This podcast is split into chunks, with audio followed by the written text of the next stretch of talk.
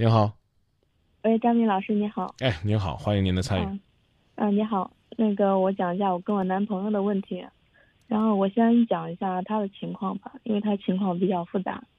他是在大概一五年初的时候结婚，然后，嗯，他结婚之后，等到他孩子都快出生了，他才听别人说才知道那个他结婚那个那个女人跟在结婚之前就被一个其他男的包养着，然后后来也一直保持着，然后那个那段时间他因为他的孩子，然后就也没离婚，但是就是。嗯，他们俩还是在一个家生活，但是不在一个房间，一见面不说话，这样的情况一直维持着。然后直到后来他孩子出生之后，然后我们俩就是我们俩之前是工作关系认识的，但是了解的并不多。然后后来，嗯，就是他孩子出生之后那段时间，我们俩在一块儿的。然后后来他才跟我说他的这些情况。嗯，但是现在因为他孩子的原因，因为他的孩子跟他前妻争他孩子的抚养的问题，然后不是前妻，没离就不是前妻。嗯，是现在就是，我觉得是到底是应我应该跟他他把问题解决完之后，我们俩在一块儿，还是就是，但是他现在，我觉得俺俩我们俩感情也很好，然后。我觉得他也很需要我，但是如还是我们俩现在在一块儿，一直把问题解决了。你想选什么？我想选跟他在一块儿。回家问咱妈行不行？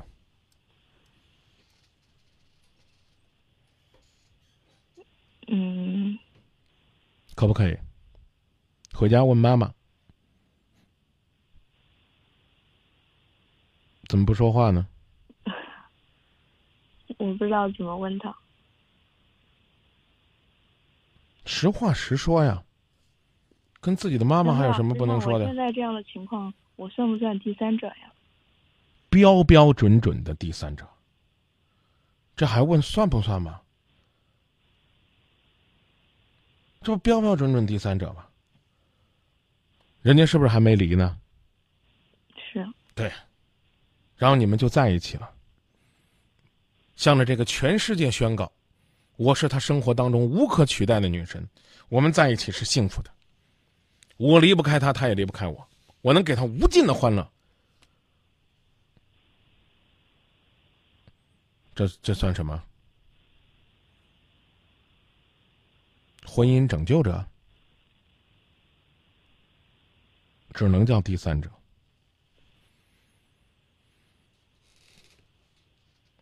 那我是不是应该等他把问题解决完了之后再在一块儿？想听实话吗？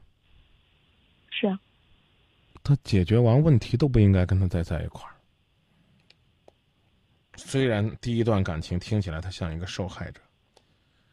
嗯。我觉得他是受害者。同意。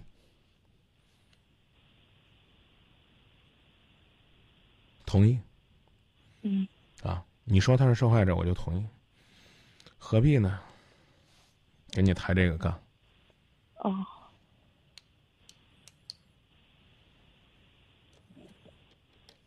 那张明老师，你觉得现在问题是在哪？听实话是吧？对。问题在于你这个三儿，没原则，没立场。没有对自己足够的把握，和这样一个男人在一起，问题在哪？就在这儿。你自己还谨小慎微、忐忐忑忑的问我是不是三儿？你和他在一起的时候，你对他自己的经历一点都不知道吗？刚开始的时候，他跟我说已经离了，然后想听难听话吗？他跟我说的是想想听难听话吗？不想听是吧？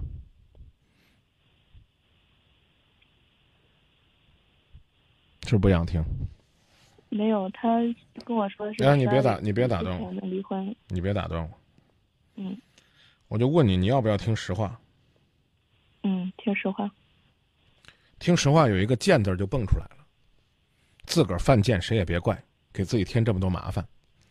他跟你说他已经离过了，他是个骗子。所以我刚说了，他装出来一副受害者的表情，他出去害人。我们可以这样想象：这个老人，啊，这这个人，他的钱是救命钱，他的钱是卖房子来的钱。他在公交车上不小心钱被别人偷了，可怜不可怜？可怜不可怜？可怜。那他发现你带了一个装有两万块钱的钱包，他把你钱包偷了，他还可怜吗？你回答我，他还可怜吗？不可怜。他自己在感情当中被人给涮了。换句话说，啊，在他结婚之前，他绿帽子都可能戴头上了。再说难听点在某种意义上，他也是被小三儿。那我我们为什么不能善意的接受这个女孩子想和他老老实实过日子呢？好，有人会说了，凭什么我来背这个锅？好，这没问题。你第一时间发现，第一时间离婚，这谁也没得说。你一时半会儿离不了，这也没人怪你。他来祸害你干嘛？所以我刚才对你用了一个词儿，我说贱。你就算是遇到了一个已经离过婚的，作为一个涉世不深的女孩子，你不应该对这个人多加考虑吗？多加审查吗？多加了解吗？不应该知道他为什么这个年纪随随便便就离了一次婚吗？应不应该？你回答我，应不应该？应该。什么都没了解清楚，都已经投怀送抱、板上钉钉了，那个时候，他才。哎呀，痛心疾首的，然后流着眼泪跟你说他有多么委屈，他被别人伤害了，我一点都不同情他。所以这就是刚才你说，哎，他也是个受害者，我没有拦着你。昨天他是受害者，从他跟你挤眉弄眼约你吃饭开始，他就是个祸害，所以我才会告诉你那句话：他屁股擦干净了，你要不要找这个一身臭味的人？你还得再考虑考虑呢。更不要说他当初找这个姑娘是为什么，他们两个是怎么相识的，他如何会遇到这样一个女孩子？所以这句话同样也送给你姑娘，中国人讲话都很狠，啥人找啥人，巫婆就找那跳大神你咋会认识他呢？你咋会跟他就那么投气呢？你们两个之间怎么就那么那么彼此成为精神支柱呢？你可以理解为缘分，但不好意思，我说素质，都这素质。对一段感情到来的时候，都有点饥不择食。那女孩子疯够了，找了他，他在感情当中还没处理完的找了你。你现在问我说：“明哥，我是不是三儿？”答案是：明哥，我该怎么办？就俩字儿：分开。说那将来怎么办？将来再观察。将来再观察。我给你举一个例子。嗯，如果你跟这个男孩子从来都不认识，比如说有一个闺蜜说要给你介绍一个男朋友，她跟那闺蜜这么跟你讲的：说这个男的，啊，娶了老婆被人包养的，后来花了两年离了婚了，在这中间呢，他又找了个女孩子，因为没离婚嘛，所以那姑娘当了一段小三儿，俩人也没过成，啊，现在呢，这个男的离婚了，跟那小三儿也分了。他现在呢想出来谈恋爱，这样的男孩你要不要见？你回答我。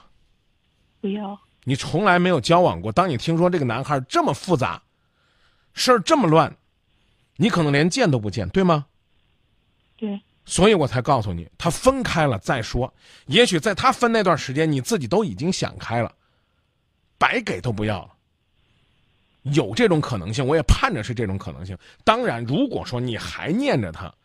那我刚才讲了，屁股擦干净了，事儿处理完了，孩子的事儿解决了，你有没有考虑过，你接下来要跟他过日子，就得给这个孩子当后妈？考虑过。你做好准备了吗？你能承担得下来吗？这是第二点，第三点，你什么都能够做得到。抛开了跟他偷偷摸摸在一起那种兴奋、那种刺激。那种拯救他泪水当中一个男人的成就感，你们的感情苍白的还能剩下什么？这未来是不可知的。我讲的意思您明白了吧？嗯，明白不明白？就是现在你的感情，你是有一种拯救于人水火的成就感，你有一种他受伤，你在帮他改变人生，这样做女神的快感，甚至我刚说了，也有一点所谓的做小三偷偷摸摸的刺激感。这些东西都是感情当中不应该夹杂的因素。这些东西一旦消失，你们两个坐在这儿心平气和的恋爱，还能快乐吗？是个问号。你要把这些问题都考虑进去。所以刚才你张明哥哥跟你说了这句话。最好是不见，起码现在不再去当这个小三儿，让人家有一天戳着你的金羊骨，甚至揪着你的头发揍你说：“就你这个狐狸精，你现在搅和的我们过不成啊！我现在还有孩子呢，你你别咱事儿处理完了，你冷静思考，看要不要在一起。如果要在一起，也是从头开始，和一个离过婚、感情经历挺复杂又带着孩子的男人开始一段。”认认真真的恋爱，然后决定自己将来何去何从，好吗？嗯，好的。再见。